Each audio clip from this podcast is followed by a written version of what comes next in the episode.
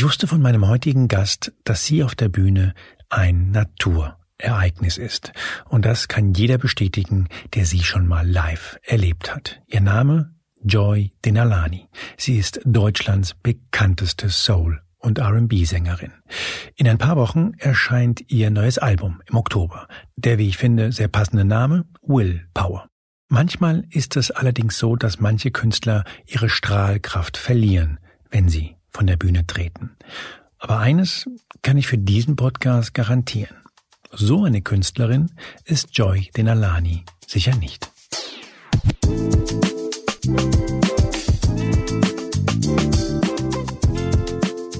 Hier ist Moreno Plus Eins. Ich heiße Juan Moreno und das ist mein aufrichtiger Versuch, keinen Laber-Podcast zu machen. Joy Denalani ist eine der bekanntesten Sängerinnen des Landes. Ihr ebenfalls sehr prominenter Ehemann ist Max Herre, Rapper und Songwriter, lange Zeit Mitglied der Hip-Hop-Band Freundeskreis. Joy Denalani ist in Berlin geboren. Ihr Vater war Südafrikaner, die Mama war aus Deutschland und sie singt sowohl auf Deutsch wie auch auf Englisch und beides so unglaublich gut, dass ihr letztes Album aus dem Jahr 2020 Let Yourself Be Loved beim US-Label Motown erschien, wo Genies wie Marvin Gaye, Stephen Wonder, Michael Jackson oder Diana Ross unter Vertrag waren. Joy Denalani ist die erste Deutsche, der das gelungen ist. Vor ein paar Tagen nun erschien eine Auskopplung aus ihrem neuen Album. Der Name des Songs Hideaway. Mir hat er extrem gute Laune gemacht, was Joy Delalani vielleicht freut, aber wie ich lernen musste, nicht unbedingt ihre Intention war. Also ich glaube, meine erste Intention beim Schreiben ist eigentlich nie, wie findet das Publikum das, sondern was ist dringlich. Also was sozusagen muss raus und was verbinde ich auch mit Musik, die ich höre, weil ich komponiere nicht selber, sondern ich arbeite mit Leuten zusammen, die das können und und dann habe ich da manchmal so Wunschlisten, die ich durchgebe, was ich suche. Ich gebe auch Referenzen rein und dann hoffe ich, dass was zurückkommt, das mich anspricht.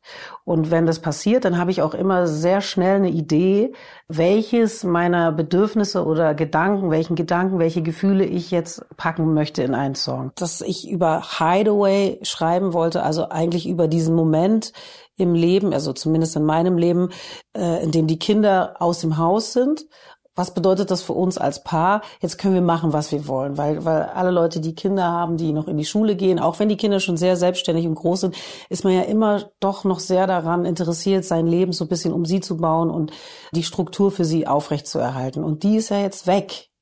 Und ich empfinde das als großen Moment auch in unserer Beziehung. Und ähm, das war eben in der Zeit, in der unser Sohn Abitur gemacht hat, unser junger Sohn. Und äh, der ist dann nach London gegangen. Und das war der Moment, in dem wir dachten, jetzt können wir tatsächlich machen, was wir wollen und vor allem auch wann wir wollen. Wir sind völlig unabhängig. Aber wieso ist es dann ein so positives Lied geworden? Weil ich glaube tatsächlich, dass das echt ein gefährlicher Moment ist für eine Beziehung. Ja. Weil man in dem Moment sich ja fragen könnte, so, jetzt sind die Kinder aus dem Haus.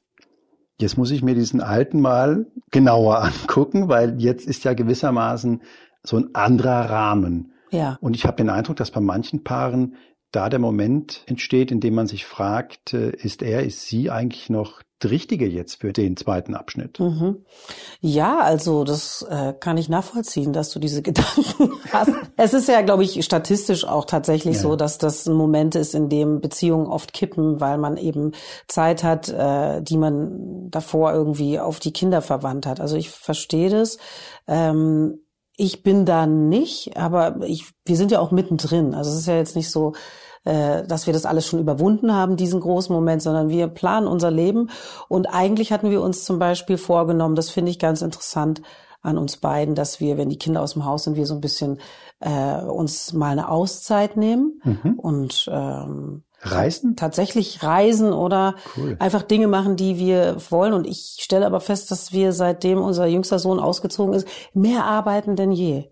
Aber das seid ihr vielleicht auch. Ihr seid ja glaube ich, einfach auch Leute, die gerne produktiv sind, oder? Glaube ich auch. Also ich empfinde das jetzt auch nicht als äh, Makel oder Schwäche oder so, sondern es fällt mir nur auf. Also dass die Zeit, die wir jetzt eigentlich zur Verfügung hätten, um Dinge zu machen, die jetzt nur mit uns beiden zu tun haben als Privatperson, die nutzen wir jetzt nicht so in der Form, wie wir uns das überlegt hatten in der Vergangenheit, sondern wir arbeiten einfach mehr.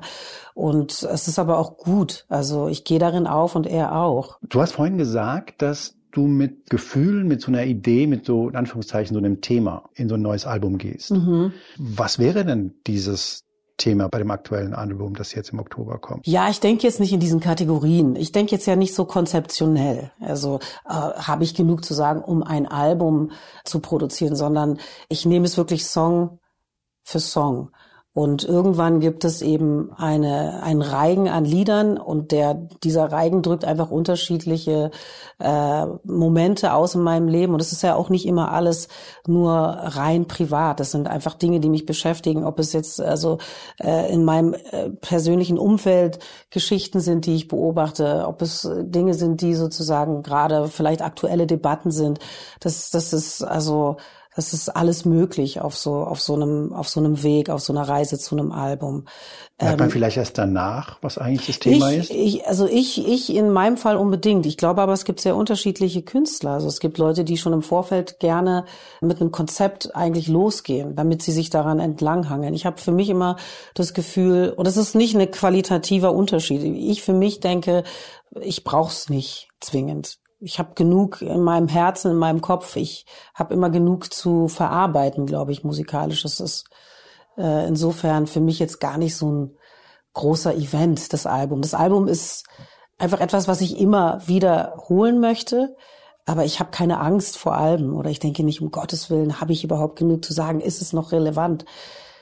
So gehe ich gar nicht ran an meine Arbeit. Ich finde es total interessant, wie du an Kreativität rangehst. Mhm. Nämlich, wie ich finde, wie so ein Vollprofi, nämlich über Produktivität. Du hast, glaube ich, mal gesagt, dass du in zwei Tagen einfach was haben willst. Ja. Ob es dann fertig ist oder nicht. Und mich hat es total an Interviews mit berühmten Autoren und Autorinnen erinnert. Also Murakami zum Beispiel sagt, er schreibt drei Seiten am Tag. Mhm. Und das finde ich total interessant, dass du sagst, ich setze mir so eine unnatürliche Frist für das, mhm. für das Ende. Wieso hilft dir das? Ich weiß gar nicht. Also ich, ich hätte das für mich einfach gerne so, weil dann kann ich mir anschauen, was da drin steckte in der Idee. Und äh, oftmals geht man dann noch mal ran und es gibt auch viele Lieder, die nicht überleben diese zwei Tage. Die sind dann fertig, aber die kommen nicht raus, weil sie für mich dann nicht gut genug sind, nicht erzählenswert genug sind oder andere Schwächen haben. Äh, ich brauche es irgendwie für meine innere Struktur. Also ich, ich arbeite nicht nine to five, sondern äh, ich muss für mich wissen, wann ich was wie hinkriege. Und deswegen brauche ich einen Rahmen. Und ich stecke mir diesen Rahmen. In zwei Tagen brauche ich einen Song. Das ist einfach ein Muss. Total faszinierend. Du hast ja vorhin gesagt, du komponierst meist nicht selber, sondern du kommst mit Vorgaben, mit Ideen, mit mhm. Konzepten. Mhm. Und dann schickt man dir was und da läuft die Zeit für dich? Ja, ich schreibe auch nicht alleine. Mhm. Also ähm, ich. Aber du äh, schreibst schon. Ne? Ich schreibe schon, aber ich schreibe nicht allein. Mhm. Ich schreibe immer im Team. Und ich empfinde das auch irgendwie, das gibt mir nochmal eine andere Sicherheit. Ich brauche auch nicht sozusagen alles aus mir, also dieses klassische Genie, das irgendwie kommt, furormäßig mich irgendwie äh, also einnimmt und dann, dann schreibe ich sozusagen wie von selbst irgendwie den genialen Song. Das habe ich nicht, diesen Anspruch habe ich auch nicht sondern ich mag es eigentlich gerne im Team zu arbeiten und mich auch abzusichern äh, mit anderen Textern, die ich gut finde, ob das gut ist. So, also ich brauche sozusagen irgendwie diesen Qualitätssiegel für mich persönlich und äh, setze mich dann mit Leuten zusammen, verabrede mich mit denen und dann ist klar, ein Song, zwei Tage. Das sage ich denen jetzt nicht so. so. Ich sag denen das jetzt nicht so, hey. Äh, also die, du, die arbeiten ja häufiger mit dir, die wissen es wahrscheinlich. Da ja, vielleicht wissen sie wissen es wahrscheinlich eher aus Interviews. Das ist jetzt, das finde ich jetzt auch sozusagen für die Kreativität natürlich schwierig, mich in den Raum zu setzen dann mit Leuten und zu sagen, du in zwei Tagen muss das fertig sein. Also ich setze den. Ich finde es aber eine gute, eine gute Herangehensweise, weil ja. so oft scheitert ein kreatives Produkt an dieser Vorgabe, dass man sagt, ich fühle mich gerade nicht so. Mhm.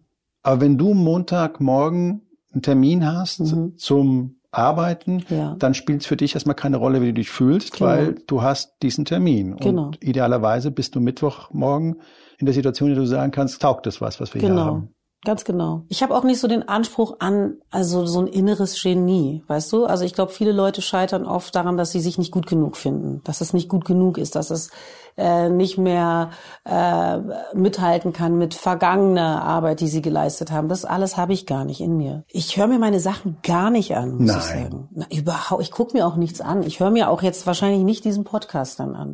Das ich denke immer, das es ist der echt ein Fehler. Joy. Ich glaube, es ist für mich total gut, Ich weil meine das jetzt eher. Ach so, du meinst es jetzt also Gefühle ironisch? So, ja. Nein, nicht ironisch. Also okay. meine Gefühle sind verletzt, aber Ja, ach so, äh, das tut mir, das tut mir leid. Ach so, hast du, siehst du, äh, da denke ich gar nicht hin. Ich, ich denk nicht mal, dass du das wichtig fändest, dass ich mir das anhöre. So, also ich, ich nehme mich so, so wenig wichtig, glaube ich. Äh, tatsächlich. Und ich sage nicht, dass andere das äh, auch weniger machen sollten. Ich sage, ich bin einfach so konstituiert dass ich für mich sagen kann, in dem Moment, in dem ich jetzt ein Gespräch führe, kann ich natürlich darüber reflektieren und dann im Nachhinein sagen, oh, war das gut, war das, war das vielleicht irgendwie nicht stark genug oder nicht, nicht, nicht überlegt genug oder so. Aber ich muss mich nicht anschauen, ich muss mich nicht anhören, ich muss nicht immer wieder sozusagen in dieser, in dieser Bewegung bleiben, in der ich mich selbst irgendwie bewerte, bewundere oder verachte. Und das machen, glaube ich, viele. Viele gucken sich ganz oft an, was sie im Fernsehen gemacht haben, gesagt haben, erfreuen sich daran. Ich finde, da ist nichts dran auszusetzen, ja. Äh, überhaupt nicht. Ich glaube, man kann auf diese Art auch sehr viel lernen über sich und, und sich auch verbessern. Es ist mir überhaupt kein Bedürfnis. woher kommt das? Weil du die Aufmerksamkeit, ich glaube, es gibt ein Grundbedürfnis nach Mhm. Aufmerksamkeit und nach Validierung im Mhm. weitesten Sinne, weil du die vielleicht auf der Bühne bekommst als Künstlerin, weil dir Tausende von Menschen zujubeln und die an den Lippen. Ja, ist ja so. Ja, Wieso also, lachst du denn da? Ja, weiß ich nicht, weil das klingt so ein Meer, ein, ein, ein Tausende von Menschen. Äh, Wie? du, Das stimmt doch komplett. Ja, ja, es stimmt irgendwie Wieso auch. lachst du denn da? Weiß ich eigentlich auch nicht, wenn ich ganz ehrlich bin. Dieses Bedürfnis nach gesehen zu werden, dass sich jemand mit dir befasst, das hat ja eigentlich fast die. Mhm. Ja, ja, ich hab sagen. das. Also ich will jetzt Also, nicht sagen, dass ich, wer- wer- deswegen wer- mache ich ja auch Musik in der Öffentlichkeit. Also ich müsste ja nicht irgendwie Künstlerin sein, die in der Öffentlichkeit steht, wenn mir das alles überhaupt nichts bedeuten würde. Also ich, ich, ich liebe den Austausch äh, mit Menschen, wenn ich auf der Bühne stehe und da steht ein Publikum vor mir. Natürlich lebe ich davon auch. Äh, ich mag es auch total gern, wenn Leute mögen, was ich mache. Natürlich mag ich es nicht so gern, wenn sie es nicht mögen. Das ist auch klar. Aber ich bilde mir nichts auf Zuspruch ein. Ich nehme es auch nicht so hart, wenn Leute das ablehnen, was ich mache. Also in beide Richtungen denke ich immer, es gibt so viele Dinge auf der Welt, die man sich anschauen kann, anhören kann, die man unternehmen kann. Ich bin eine von vielen. Mehr ist es nicht. Und dann resoniert es oder es resoniert nicht. Also wenn ich Therapeut wäre, was ich definitiv nicht bin, würde ich sagen, da, da ist echt einiges richtig gut gelaufen in den ersten Jahren. Tatsächlich. Also, naja, also, also da ist offenbar kein nie enden wollendes Bedürfnis nach noch mehr Anerkennung. Mm -mm. Aber das ist ja sehr, sehr weit verbreitet. Ich glaube, in der Musikbranche kommt es durchaus mal vor, dass Ja. dir bestimmt solche Menschen begegnen. Doch, natürlich, natürlich. Ne? Ich finde es auch nicht äh, schlecht. Ich möchte es auch gar nicht werten. Ich finde mich nicht besser oder so. Ich kann einfach nur feststellen, dass ich das nicht hab. Es steckt nicht in mir drin, diese, dieses Bedürfnis nach Liebe von überall her. Es ist nicht da. Ich habe ja am Anfang des Gesprächs gesagt, dass der Spiegel als Fachmagazin für Liebe mit dir gerne über Liebe sprechen möchte, weil ich den Eindruck habe, Oh oh. dass deine Berufsgruppe Mhm. da besonders kompetent ist, weil über die Liebe zu singen ist so der, Mhm. der Klassiker überhaupt. Hast du den Eindruck, dass man, wenn man länger Musik macht und so viel über Liebe nachgedacht hat, über verschiedene Zustände der Liebe, tatsächlich viel weiß über, über die Liebe oder ist das einfach nur Ich glaube, man weiß sicher mehr, weil man viel darüber nachdenkt, ob man kompetenter ist. Ja, das das ist immer so nicht zu ne? bezweifeln. Also man wird dann doch überkommen von irgendwelchen Emotionen in bestimmten Momenten. Und da hilft dann das Wissen nicht immer. Also das muss man dann schon auch wirklich, glaube ich, bereit sein, richtig anzuwenden. Also, Also spreche ich mit einer Liebesexpertin. äh, nein. Also mein Mann wird da bestimmt, na eher. Also ich bin keine Liebesexpertin. Naja, also du hast sehr viele Songs über die Liebe gemacht. Ja, das stimmt. Ne? Sie beschäftigt mich tatsächlich auch viel, das stimmt schon. Ich finde es schwer zu sagen, weil ich bin natürlich irgendwie jetzt in meiner individuellen romantischen Beziehung auch also verortet. Insofern kann ich ja nur darüber sprechen. Ich würde du bist sagen, Expertin, schon vergessen, das haben wir etabliert. Ja, das hast du etablieren wollen. Ich würde sagen, ich bin jetzt keine Expertin. Weißt du auch warum? Weil die Konstellationen sind sehr unterschiedlich und ich bin auch nicht gerne Ratgeberin, einfach auch, weil ich denke, ich aus mir selbst heraus mache bestimmte Dinge, die ich dann auch stehen kann. Mhm. Ja, ich, es wäre vielleicht fatal, jemandem den Rat zu geben, zu befolgen, also meinen Rat zu befolgen, wenn die Person das nicht stehen kann, in, in der ganzen Konsequenz. Also wenn man sich auflehnt als Beispiel gegen eine Situation, gegen eine Person oder eine Gruppe. Also wenn du eine Freundin muss, hast und der Typ nervt ja, dich aus verschiedenen Gründen. Dann muss diese, und ich sag ihr, also sag mal, was machst du denn eigentlich mit diesem Deppen. Ja, Deppen, ja. So, dann, dann, äh, also, dann kann sie das vielleicht für sich irgendwie nachvollziehen, aber ich kann ihr doch nicht raten, ihn zu verlassen. Ich kann ihr sagen, was ich machen würde. Aber ich bin halt eben auch ich. Weißt du? Und ich glaube, das muss man irgendwie schon auch berücksichtigen, wenn man Ratschläge gibt. Wem gibt man den Ratschlag und inwiefern kann die Person das verstoffwechseln, was man da eigentlich, also eben verstoffwechseln im Sinne von stehen, äh, was man, was man ihr mitgibt auf den Weg. Und, und deswegen würde ich mich eben nicht als Expertin bezeichnen. Ich würde sagen, ich kann für mich sprechen, was für mich funktioniert, aber weil ich ich bin und mein Mann mein Mann ist. Hm. Ich wäre mit einem anderen Mann sicher eine andere Person in der Liebe. Hm. Aber gibt es sowas wie einen erwachseneren Umgang, einen reiferen Umgang mit Liebe? Oder war die Joy mit, du bist glaube ich mit 16 ausgezogen? Ja. Und ich glaube, dein erster Freund hat dich zur Musik gebracht, wenn ich das richtig äh, Nö, gehört der war nicht habe. mein erster Freund. Aber es war ein, Entschuldige, ich wollte jetzt nicht so die Details gehen. Ich glaube, du hast mal gesagt, es war dein erster Freund, aber vielleicht meinst du dein erster ernsthafter mein Freund. erster, also Freund, mit dem ich also länger zusammen war als ein paar Monate, sagen wir es mal so. Definieren Sie Freund, Herr Moreno. Okay, verstehe. Ja.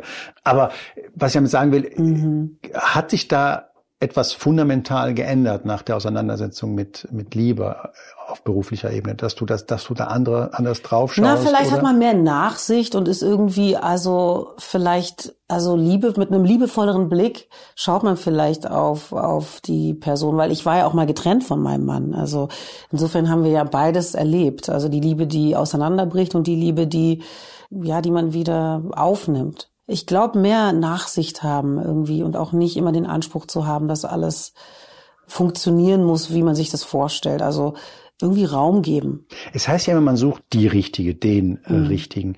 Meine Frage ist, ob man die Liebe nicht damit überfrachtet. Also mhm. ob man die Person, in die man sich verliebt, die muss heute einfach so viel erfüllen. Ja. Das musste sie früher in meinen Augen nicht so. Mhm. Wir optimieren ja alles. Mhm. Wir kaufen uns ja nicht eine Waschmaschine, ohne studiert zu haben, ob die Energieeffizienzklasse auch gut mhm. genug für uns ist. Mhm. Und wir fahren nicht in Urlaub, ohne dass wir 47 Mal Kommentare gelesen haben von ja. Leuten, die uns sagen, wie das Buffet ist und ob es auch ja. laktosefreie Milch gibt. Und so gehen wir, glaube ich, auch ein bisschen an die Liebe ran. Ja, bestimmt hat man oft viel zu hohe Erwartungen an den Partner und irgendwie auch äh, die Erwartung auf, also an Konsens. Ich glaube, das ist ja ganz oft auch irgendwie, wo so Streite entfachen, dass man keinen Konsens findet und dass äh, das Gegenüber sich wagt, irgendwie was dagegen zu sagen oder äh, das irgendwie aus aus äh, auszuhebeln versucht. Also ich glaube, da ist ja jetzt sozusagen viel begraben und einfach auch mit welchem Blick man sich begegnet. Also es sind ja oft so nonverbale Dinge auch, finde ich die darüber entscheiden, wie ein Tag wird. Wenn ich aufstehe und in die Küche gehe oder also man begegnet sich zum ersten Mal und ich lächel, so dann dann ist irgendwie sozusagen erstmal klar, dass die nächsten Stunden aller Wahrscheinlichkeit nach schön werden. Wenn ich mit einem mit einem ablehnenden abwertenden Blick jemandem begegne, dann ist auch klar, dass es gleich knallt. Ich finde, dann muss man anfangen zu sprechen. Also dann, also und also. Du bist so eine sofort zur Sprache bringen. Ja, Frau. ich bin schon so eine mhm. sofort zur Sprache bringerin. Ich kann es äh, quasi nicht ertragen, äh, es äh, wegzuschweigen. Ich finde Schweigen ungefähr wirklich das Schrecklichste, was man mir antun kann. Oh, okay. Also das kann ich gar nicht ertragen. Das ist für mich wirklich Das triggert mich unglaublich. Aber ich bin kein, also nochmal, ich bin keine Expertin. Ich mache es jetzt auch nicht super. Also es ist jetzt nicht so, dass es bei uns nicht auch oft äh, irgendwie kracht. Weil ihr auch zusammen arbeitet, ne? Und mhm. äh, ich glaube, das hast du auch schon mal erzählt, dass du durchaus die Konflikte da auch nicht scheust, wenn es äh, darum geht, Überhaupt nicht. Also er ist auch kein Kind von Traurigkeit. Also. Ja, ich meine gar nicht mit ihm, also auch mit ihm, aber so überhaupt. Du bist schon jemand, der dann im kreativen Prozess dann auch, oh, du hast ja gesagt, ich komponiere nicht, aber ich weiß schon ziemlich genau, was ich will. Mhm. Und äh, es gab ja offenbar auch Alben in der Vergangenheit, die du tatsächlich, oder Lieder in der Vergangenheit, die du einfach schon mal aufgenommen hattest und mhm. gesagt hast, nee, mhm. das machen wir jetzt nicht, ja. das ist nicht gut genug. Mhm. Was ich ziemlich krass finde, ehrlich gesagt, dass man so viel Arbeit reinsteckt und dann sagt, nö, mhm. ja, das, das war auch nicht schön natürlich für mich irgendwie diesen Schritt, also diese ja, diesen Schritt zu gehen, weil es bedeutet ja auch, dass man Leute auf der anderen Seite irgendwie ähm, verletzt oder ihnen abspricht, dass das gut genug ist, was sie gemacht haben, also ihre Kompetenz hinterfragt. Das war jetzt nicht schön für mich, aber es musste sein. Es musste einfach sein, weil es war für mich, es hatte nicht Hand und Fuß. Es war, das war irgendwie Kraut und Rüben. Und äh, darin habe ich mich nicht zurechtgefunden. Die Lieder haben nicht resoniert in mir. Und das ist dann wirklich also Alarmstufe rot. Deswegen habe ich das also abgeblasen und habe sowieso also erstmal ein ganz anderes Album dann gemacht. Ich habe das äh, auf das berühmte äh, Shelf ge gestellt. Auf ähm, ins Regal gelegt, auf Wiedervorlage, ja. Genau, und ein neues begonnen und auch beendet und rausgebracht und bin dann nach dem Gleisdreieck, also mein vorletztes Album, rauskam, bin ich wieder nochmal zurück an dieses äh, Album und habe mir neue Produzenten gesucht, mhm. weil ich wusste, so kann das. Die Lieder sind schön, aber äh, sie sind in dem Gewand nicht gut genug. Das stelle ich mir schon schwer vor, natürlich, weil du sehr richtig sagst, dass du bist schon so ein Teamworker, du bist Total. schon jemand, der das Und ich glaube auch, dass das Aber du hast schon den Hut auf dann. Statt deinen Namen auf dein Gesicht ich, auf der Platte, muss klar. ich. Also eben, das ist ja mein Name. Am Ende lesen die Leute ja nicht die Credits und sagen, ach so, wegen der Produzenten ist es nicht so gut geworden. Sondern ja, das ist nicht cool, was sie gemacht hat. Das ist, das hm. ist jetzt nicht, nicht gut. Okay. Oder so. Und äh, ja, da muss man dann eben manchmal auch in den sauren Apfel beißen. Ich mache das nicht gerne. Also es ist jetzt nicht so, dass ich da jetzt nicht auch, ja, auch nicht ständig, äh, oder? mich vordrücke. Ne? Ja. Eben auch nicht ständig, also eigentlich selten. Aber wenn es sein muss, muss man kill your darlings. Es gab gerade die Debatte um Rammstein. Hast du denn manchmal das Gefühl, dass dich Männer so anhimmeln, wenn sie dich da auf der Bühne sehen, du performst in so einer Art, die einfach engelsgleich für sie wirkt, dass du merkst, da verliebt sich gerade ein bisschen jemand in mich oder verguckt sich gerade jemand in mich. Nee, ernsthaft, ich glaube, dass das also, wirklich. Äh, ich habe, äh, okay, ähm, ich glaube gar nicht, dass Männer so verzückt sind, wenn sie mich sehen. Ich glaube, dass sie sehr, also live sehen. Meine Beobachtung wäre eher, dass sie verarbeiten, was ihnen da energetisch gerade passiert, was ihnen da widerfährt. Ich okay. glaube, dass Frauen viel verzückter sind. Äh, also im Verhältnis in meinem Publikum sind sowieso auch mehr Frauen und dass die sozusagen mit dieser Energie ganz viel anfangen können und Männer oft so überlegen, oh, was ist das eigentlich? Weil ich glaube, dass es sehr stark ist. Ich glaube, dass ich sehr stark bin auf der Bühne und dass das vielleicht manchmal eher dazu führt, dass Männer irgendwie verunsichert sind. Ich glaube, sie sind angezogen davon und irgendwie überfordert zugleich, ist meine Beobachtung. Ja, also wenn ich es jetzt mal auf die Gesamtheit des männlichen Publikums übertragen sollte. Du willst mir nicht sagen, dass irgendwann nach einem Konzert niemand auf dich zukam und dir schon klar gemacht hat, dass der dich einfach nur toll findet. Und du hast doch bestimmt auch Fans, ja. die dir einfach auch einfach Liebesbriefe schreiben. Ja, ähm, schon. Ich weiß gar nicht, ich bin irgendwie so, das ist, das geht an mir vorbei. Also so jegliche, also Form von Balz oder so Tanz, das äh, tatsächlich. Aber dir ist schon bewusst, dass viele Musiker die Musik auch schon benutzen, um Frauen kennenzulernen. Das, da erzähle ich dir jetzt nichts Neues, oder? Ich weiß, worauf du hinaus willst. Und wenn ich ganz ehrlich bin, ich, ich kenne niemanden in meinem männlichen Musikerumfeld, der deswegen Musiker ist. Kenne ich keinen. Keinen einzigen sogar. Und ich kenne vor allem, ich kenne vor allem Männer. Also weil das ist natürlich irgendwie aus anderen Gründen auch sehr männerdominiert irgendwie der Mainstream-Musikbereich. Es gibt ja mittlerweile doch auch viele Frauen, aber ich kenne keinen einzigen, von dem ich sagen würde, ah, der macht das irgendwie um. Äh Dieses Groupie-Phänomen hast du gar nicht wahrgenommen? ich habe das natürlich wahrgenommen nach Shows. Natürlich habe ich oft gesehen, dass dann da Frauen waren, auch äh, so auf den Tourreisen, auf denen ich unterwegs war. Aber es war eher eigentlich so freundlich. Also ich weiß ich weiß jetzt auch nicht immer im Einzelnen, wie die jeweiligen Geschichten meiner männlichen Kollegen dann mit äh, den weiblichen Fans ausgegangen sind. Aber es war eigentlich irgendwie nett. Also es war irgendwie, glaube ich, so von dem, was ich da mitbekommen habe, in, in meinem, wirklich in meinem engen Umfeld, waren es nette Begegnungen, wo auch oft auf Augenhöhe dann klar war, was geht und was nicht geht ehrlich, ich habe jetzt nicht so sehr mitbekommen, dass da jetzt unglaublich viele Frauenherzen gebrochen wurden auf den Tourneen, auf denen ich war. Und ich war teilweise die einzige Frau unter wirklich sehr vielen Männern. Also insofern, es gibt natürlich äh, vielleicht Bands, die da aufgeschlossener sind, die das auch mehr feiern, aber das sind nicht Bands, mit denen ich zu tun habe. Musiker zu sein, das ist irgendwie schon eine große Entscheidung. Das ist auch eine mutige Entscheidung. Insbesondere auch hier, weil also das Musikmachen ist ja hier nach wie vor noch nicht so anerkannt in der Hochkultur. Es wird sehr stark unterschieden zwischen zwischen äh, Popkultur und Hochkultur. Also und äh, das eine ist besser als das andere. Und äh, es gibt wirklich also äh, vor allem Geschichten, die ich kenne von Kolleginnen, wo eigentlich die Eltern gesagt haben, mach doch was Vernünftiges.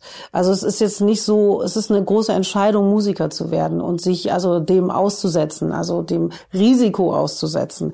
Und deswegen glaube ich, also die Musiker, die ich kenne, und ich glaube, es gilt schon für die meisten, was sich dann auf dem Weg entwickelt, das sei mal dahingestellt, aber ich glaube, die meisten fangen an aus einem inneren Drang, weil sie irgendwie nicht anders können. Und nicht, weil sie sich überlegen, ah, ich glaube, wenn ich Musiker oder Musikerin werde, dann äh, werde ich bewundert. Das ist, glaube ich, nicht der erste, die erste initiale Idee. Du sagst, dass die meisten äh, Musiker und Musikerinnen einfach das in sich tragen. Das ist so deine Erfahrung. Mhm. Und die netten Perks, die dann kommen, wenn man es geschafft hat, mhm. die kommen halt dann an zweiter Stelle. Ja, ich denke, also, also jetzt, ich kann von meinem, wie gesagt, Umfeld sprechen und das sind jetzt auch viele. Ich kenne schon viele Musiker und Musikerinnen. Wäre das so? Aber ich meine, ich, ich gebe die Frage an dich zurück. Also wenn du sagst, Männer machen alles nur, um bewundert zu werden, wie ist es denn bei dir? Also, weil ich meine, äh, auch Journalisten werden natürlich bewundert. Ihr habt eure eigene Bubble, dann geht ihr in die Paris-Bar oder sonst wohin und lasst euch da abfeiern. Aber also, machst du das, um dich abfeiern zu lassen, um irgendwo in einen Laden zu gehen und da sitzen sie dann alle und warten, dass der, der Juan Moreno irgendwie über die Schwelle tritt oder wie ist es? Also ich habe mal einem WDR-Chef, der mich fragte, warum ich schreibe. Ja. Dem habe ich mal im Witz gesagt, es ist die aufwendigste Kontaktanzeige der Welt. wow, ähm, interessant. Und der Spruch, dass Männer eigentlich nur was tun, um Frauen zu beeindrucken, ist natürlich äh, mottig natürlich, auch irgendwie, genau. oder? Und grottig. Und ja, mottig und grottig. Ja, aber ehrlich gesagt, ich glaube, dass ich schon viele Dinge auch dann getan habe, um, um wahrgenommen zu werden, um gesehen mhm. zu werden, dass nicht diese ganze Motivation aus mir heraus, mhm. dass ich nicht so eine Kraft hatte zu sagen, ey, Welt da draußen, du formst dich jetzt nach meinen Vorstellungen, mhm. sondern ich habe die Welt schon so wahrgenommen, wie ich sie halt wahrgenommen habe und dann mhm. mich halt da angepasst. Um, um eins zu klären, ich war in meinem Leben zweimal in der Paris Also ich finde es eigentlich 23 lustig Jahren. Ich finde es lustig in der also ich ich gehe ich gehe auch gar nicht so oft hin. Ich finde es aber sehr immer sehr lustig, wenn ich dann mal da bin. Aber ich habe jetzt nur die Paris Bar genannt, weil da sind natürlich auch viele deiner Kolleginnen unterwegs. Ne? Es gibt ja einfach irgendwie bestimmte Orte, wo irgendwie die Bubbles zusammenkommen. Ja, ja, es ja? ist eine totale. Und deswegen habe ich jetzt ja. einfach die Paris Bar sozusagen ja. als als Ort genannt, an dem an dem äh, man sich sieht und auch gesehen wird. Also diese, dieses, äh, ich werde Journalist und es kommt aus mir raus, weil es das Bedürfnis gibt, die Menschen zu informieren, ihnen die Wahrheit zu sagen. Äh, diese Kollegen gibt es. Es gibt vor allem die Kollegen, die das ständig erzählen. Ich weiß über mich, ja. dass das nicht primär der Antrieb war. Ich mochte den Gedanken, Journalist zu sein. Mhm. Ich mochte mhm, sagen zu können, ich äh, schreibe, ich in Anführungszeichen kämpfe für die Wahrheit, aber ich hatte nicht das Gefühl, ich werde jetzt Journalist, um einen Dienst an der Gesellschaft zu leisten. Das war es nicht. Es war viel egoistischer. Ich fand das einfach cool. Sozusagen. Toll. Es war die Möglichkeit, Anerkennung zu finden. Genau, es war die Möglichkeit, äh, Karriere zu machen. Es war, es war sinnvoll, was ich, das ist ja nicht bei allen Berufen Da kann Darf ich dich mal was fragen? Wann hast du denn angefangen, journalistisch zu arbeiten? Also jetzt vor deinem Studium schon oder? Ja, also ich habe angefangen, ich habe in Bonn eine Weile gelebt, weil ich in Köln studiert habe und da habe ich für eine Lokalzeitung angefangen zu schreiben. Der erste grandiose Text hatte die Überschrift Unsere Schule bekommt ein neues Kleid. Gemeint war damit, dass sie gestrichen wurde. Die Überschrift war von mir. Ich frage dich auch nicht nach deinen aller, allerersten Nee, Liedern. musst du auch lieber nicht. Aber sag mal, also das heißt, du warst noch in der Schule? Nee, ich war im, äh, im fünften Semester. Ja, weil ich habe das gefragt, weil ich jetzt noch mal irgendwie, ich, weil ich denke darüber nach, was du sagst und ich will auch irgendwie überlegen, ob du äh, recht hast oder was heißt recht hast oder ob ich dem mehr abgewinnen kann, als ich zu Anfang konnte, deine Haltung jetzt gegenüber. Und ich habe mich deswegen gefragt, also wann hast du angefangen, journalistisch zu arbeiten? Weil bei vielen Musikern ist es ja so, dass sie von klein auf ein Instrument lernen. Also Mhm. sie werden ja ganz früh rangeführt. Also ich rede jetzt vor allem auch viel von Instrumentalisten, Produzenten und Komponisten, die fangen ganz früh an, oft. Nicht immer, das ist jetzt kein Muss, aber es ist häufig doch so. Das heißt, sie fangen sehr früh an, sich eigentlich damit auseinanderzusetzen und wenden sich dann ab oder wenden sich hin zur Musik. Es gibt ja viele Kinder, die anfangen, was zu spielen und dann aufhören. Und die, die dabei bleiben, äh, werden nicht alle automatisch MusikerInnen, um Gottes Willen, aber äh, viele der MusikerInnen, die ich kenne, haben eben von früh, von klein auf gespielt. Und deswegen sage ich, ich glaube, es ist in der Musikwelt in meiner Beobachtung schon so, dass da irgendwo auch so ein innerer Drang schon sehr vordergründig ist. Ich wusste gar nicht, was Journalist ist. Ja, verstehe. Also ich wusste gar nicht, was man, was das konkret ist. Und das ist bei Musik, weiß ich nicht, vielleicht täusche ich mich auch, aber da entsteht ja so eine ganz, ganz intime Beziehung, so eine Liebe zu einem Phänomen Musik, die vielleicht auch mystisch und und und Und so kann ich zum Beispiel auch für mich sagen, ich gehe darin auf, also ähm, auf der Bühne zu stehen oder einen Song zu schreiben, auch die Idee, dass man anfängt mit Null. Also wirklich, da ist nichts. Da ist vielleicht irgendwo sind, und und genauso ist ganz viel dabei. Man hat natürlich viele Ideen und man ist irgendwie umgeben von Leuten, die auch ganz viel contributen. Aber erstmal ist da eine Null. Und dann nimmst du den Hörer in die Hand oder du triffst jemanden und sagst, ich suche, hast du Lust mit mir zu arbeiten? Ich suche was in die und die Richtung. Dann kommt was und dann fängt man an. Und auf einmal ist da ein ganzes, eine ganze Story, ist da eine ganze Entität entstanden. Das finde ich sehr faszinierend an diesem Prozess. Und äh, eine Melodie zu entwickeln, das finde ich auch faszinierend. Da ist nichts und auf einmal ist da eine Melodie, musst du dir überlegen.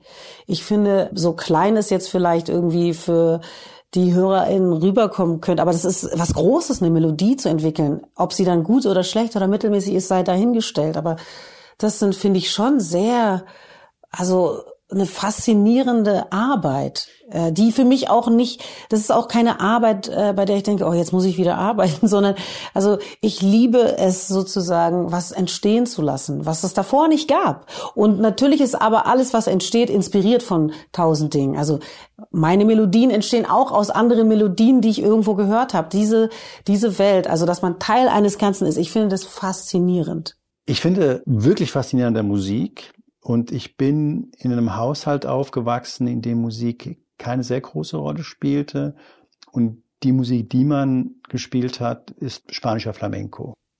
Klar, Und- Andalusien, of course. Und es ist schon, es ist schon interessant, welche Wirkung das auf mich hat. Also es gibt ein Lied, das kann man egal wann anmachen und ich weine. Immer. Schwarze Flamenco-Sängerin, Buika. Und sie hat ein Lied, wenn ich das anmache, kannst du die Uhr danach stellen. Schon vor der Bridge liegt Juanito da und, und, und weint.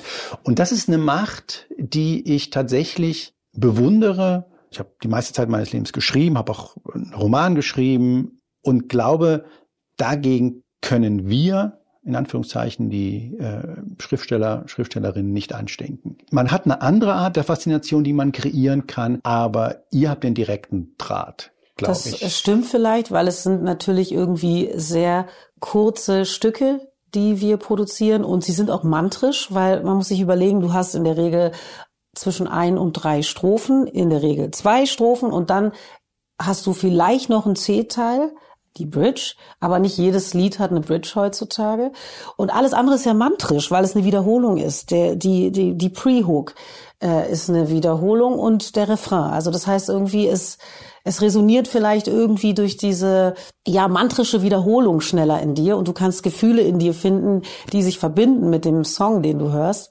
Äh, und es ist jetzt, wenn ich ein Buch lese, natürlich eine andere Leistung, die man bringen muss als Leser, um sozusagen, ja weiß ich nicht, an den Kern zu kommen und auch an sich selbst zu kommen. Ich allerdings, für mich würde sagen, für mich ist die Literatur so großartig und äh, ich, ich nehme mir auch die Zeit, zu lesen und ich verstehe die Welt viel besser durchs Lesen als durchs Musikhören. Das Musikhören vermittelt mir ein Gefühl und ich kann sozusagen andoggen an Gefühl in mir.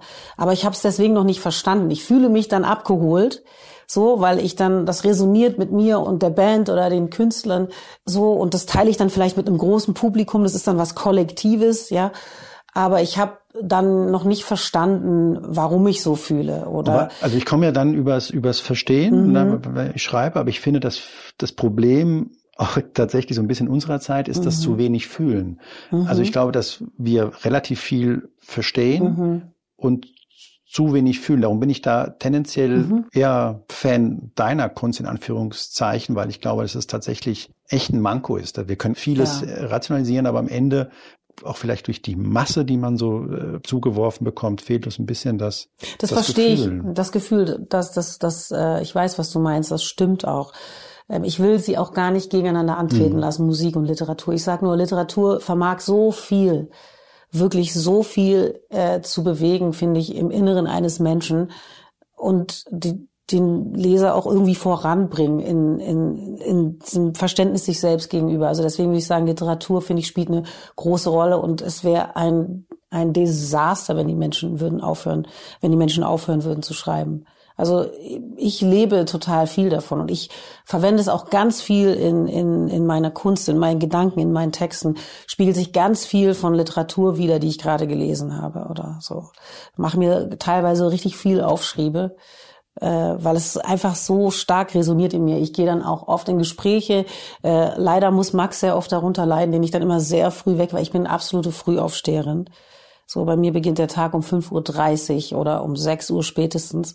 Und dann fange ich auch an zu arbeiten. Also ich bin dann irgendwie gut zusammen im Kopf. Was erklären würde, warum ihr von den Groupies nichts mitbekommt, weil dann heißt es ja, dass du wahrscheinlich direkt nach dem Konzert ins Hotel gehst. Absolut. Ist das tatsächlich Fiction meistens oder ist auch Sachbuch dabei? Äh, so, so viel Fiction schon. So aber auch hier und da mal ein Sachbuch. Also so so sachliche Debatten führen wir oft, weil ich irgendwas Sachliches gelesen habe oder ich habe irgendwie eine Sendung mir angeschaut oder einen Podcast mir angehört. Also die sachlichen Themen sind jetzt eher nicht sozusagen aus den also Büchern, sondern eher eigentlich dann aus so Beiträgen oder so. Mhm. Aber sind es politische Themen oder sind es so ganz sozial? unterschiedlich, also wirklich, also also ihr habt übers, weiß ich nicht, habt ihr äh, alles über, das Heizungsgesetz darüber haben wir noch nicht ein einziges Mal gesprochen. Wie kann das denn sein? Ja, ich also weiß ich ehrlich gesagt, das muss ich jetzt gleich mal nachholen. haben wir noch nicht einmal gewälzt eigentlich dieses Thema. Aber ihr seid schon so ein Paar, das inhaltlich debattiert. Sehr stark, inhaltlich. Ich glaube viel. Ich glaube ich denke immer, es ist normal. Das ist ja unser Leben. Und ähm, die Kinder sagen immer, es ist nicht normal. Was wissen die denn schon? Nee, also im Sinne von, nee, die sind ja Teil davon. Die sind ja Teil dieser Debatten. Äh, aber sie sagen immer, das ist woanders anders. Ihr denkt immer, das ist normal, wie wir sind. Das ist aber nicht normal. Oh, Moment, also Debatten heißt jetzt einfach nur eine gesittete Diskussion mit Argumenten oder ist es tatsächlich, dass ihr euch streitet und sagt? Alles, alles, natürlich, da kommt ah, natürlich ja. alles vor. Okay. Also wir, also wir sind sehr, sehr, sehr gesprächige Leute, glaube ich. Also, die sehr analytisch sind. Auch, ich glaube, sind wir schon dazu in der Lage, irgendwie selbstkritisch zu sein und auch Kritik anzunehmen. Wir sind, glaube ich, auch kritikfähig, denke ich. Also irgendwann hat mein Sohn auch letztens zu mir gesagt, sag mal, immer wenn du ein Buch liest, dann führst da müssen wir irgendwie herhalten für deine Gespräche, sag mal. Was soll das eigentlich? Ähm, aber ja, ich find's schon gut. Er wird das in paar Jahren wird er genau das sagen und sagt, wenn man ihn fragt, was fandest du so toll an deiner Mama, dann wird er genau das sagen. Ich glaube, das finden sie auch das schon ist gut. doch super. Ich glaube, das finden sie auch schon gut. Aber es ist natürlich dann, glaube ich, immer in den konkreten Momenten, wenn sie dann vorbeikommen oder man trifft sich oder man isst zusammen und äh, man redet nicht über äh, Luft und Liebe oder so, sondern man redet dann jetzt über irgendwas Ernsthaftes. So dann, dann, dann fragen sie vielleicht, also dann ist sozusagen in den Augen schon immer die Frage vorformuliert, äh, hast du wieder was gelesen? Über welches Buch sprechen wir jetzt? Oder was hast du, also so. Und ich glaube, das ist dann manchmal nervig. Ich glaube, ich bin dann manchmal nervig. Aber bist du schon eine Vortragende oder Nee. bist du? Na dann. Nee, vortragen bin ich nicht, ich will immer wissen.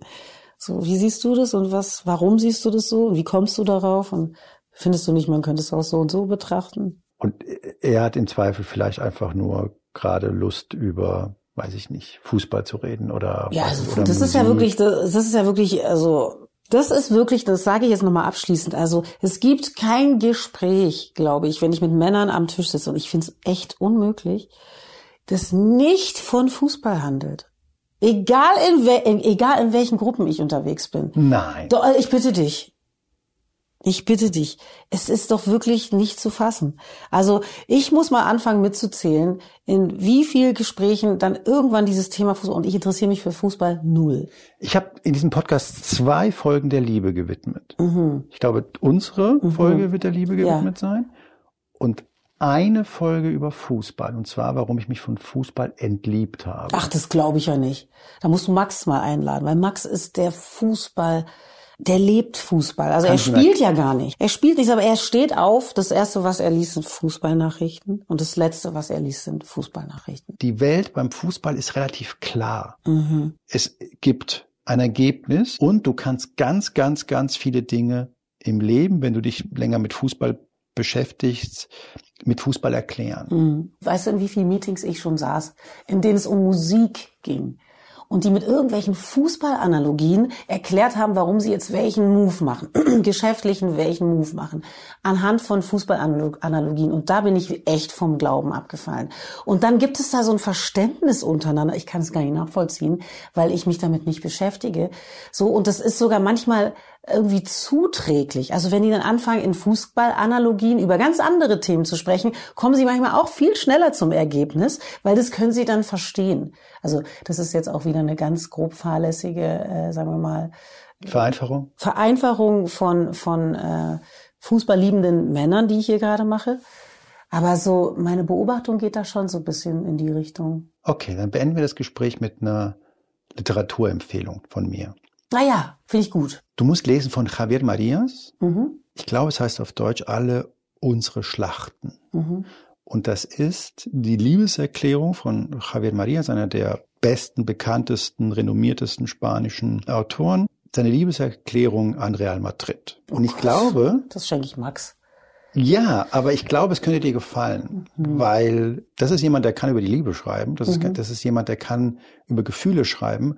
Ich glaube tatsächlich, dass du, wenn du dieses Buch liest, verstehen willst, warum kluge Männer sich in einen Fußballverein verlieben. Also das werde ich dann machen. Dann, dann Ich schick's dir. klappt es vielleicht auch besser mit der Liebe. Das war Moreno Plus Eins heute mit Joy Denalani und während ich das im Gespräch sagte, dachte ich mir schon, dass es nicht stimmt.